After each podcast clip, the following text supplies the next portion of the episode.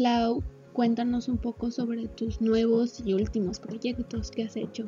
Por ejemplo, en mi caso, por la pandemia, inicié un proyecto con unos amigos de subir un podcast de historia musical a Spotify. Ya probamos tres programas y el director de los 40 en Zamora le gustó muchísimo y nos llamó y nos dijo es que los quiero tener en la programación.